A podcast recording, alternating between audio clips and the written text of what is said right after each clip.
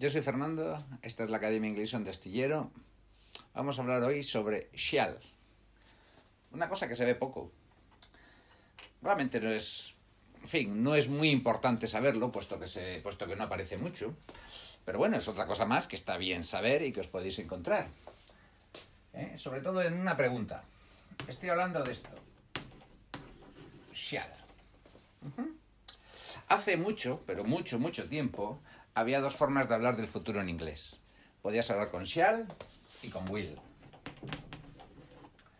Will significa voluntad, como sustantivo, sigue siendo voluntad. ¿eh?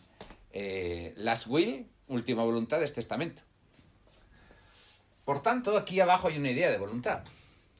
Usabas will para hablar del futuro que dependía de tu voluntad. Mañana iré a la peluquería, pues con will. Y shall para hablar de los futuros que no dependían de tu voluntad, que era algo que dependía de la naturaleza, no sé, de... Entonces, la próxima primavera será fría. Pues, pues shall, porque nadie puede decir que sea fría la primavera. Bien, esto es hace mucho tiempo y acabó desapareciendo porque francamente no es eh, muy útil tener dos maneras de hablar del futuro. Existe todavía shall con I y con we, pero realmente no lo dice nadie. Ahora bien, sí, sí hay, hay mm, un par de ocasiones en las que shall se aparece.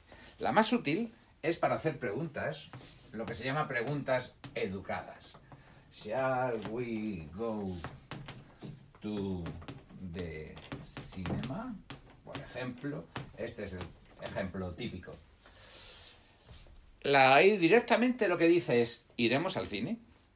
Sí, pero dice iremos al cine con shall. Luego añade un matiz. Esto significa que te pregunto a ti si, vamos al cine y excluyo mi will. O sea, que me pongo en tus manos. Es lo que tú decidas. Por eso la mejor traducción sería, ¿te parece si vamos al cine? ¿Estás de acuerdo con que vayamos al cine? Porque mi will no entra, solamente, solamente es lo que tú digas, a ti que te pregunto. ¿Sabéis? Por eso es una forma educada de preguntar. Esta es la más, la más útil. Pero también puedes utilizar shall para indicar que algo es indefectible, algo va a pasar o no puede pasar o es imposible. No sé si habéis visto El Señor de los Anillos, en el momento en que Gandalf se queda rezagado en las minas de Moira para detener al, al Balrog en, en, el puente, en español, cuando el Balrog va a pasar, Gandalf le dice, no puedes pasar. Lo que dice en inglés es, you shall not pass. ¿Eh? Lo que dice en la película original es You shall not pass. ¿Eh? Esto en inglés tiene mucha más fuerza que en español. Primero porque no, no contrae el not. ¿eh? Si no contraes el not, eso suena, el not suena mucho más fuerte. You shall not pass. Y segundo, porque utiliza shall. Fijaos que utiliza shall incluso con, con, una persona que no es ni I ni we. Y ese es el tema, que lo podéis utilizar de esta forma con cualquier persona. ¿Eh? Eso significa que indefectiblemente no pasarás. O sea, es que la naturaleza se opone a que tú pases. Es algo cósmico. No, no depende de ninguna will. No es ni de tu will, ni de mi... No, no, es que no, no puede pasar. Es, es ¿Sabéis? Es, es imposible. Claro, esto tiene mucha más fuerza. Dicho así, hasta un Balrog se lo piensa, ¿sabéis? Pues podéis utilizar ese, ese shall con ese, con ese sentido. Uh -huh. Bien. De hecho, es lo que se hace. Es lo que se hace. Este shall, cuando más lo vais a ver en la vida real, es en carteles. Sobre todo, in, o en regulaciones, indicando cosas que tienen que ser así. Por ejemplo, imaginad una academia militar en que digan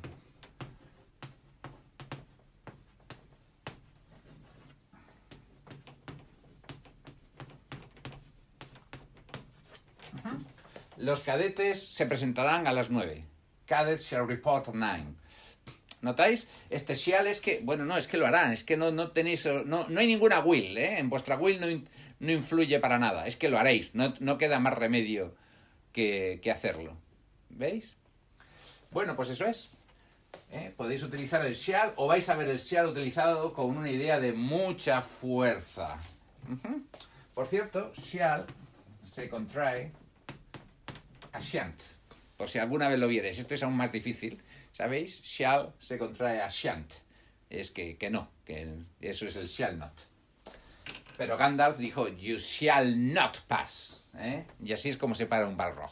Por cierto, se me había olvidado un ejemplo que estaba bien también. Eh, no sé si habéis visto otra película que es con Richard Gere, que es Shall We Dance.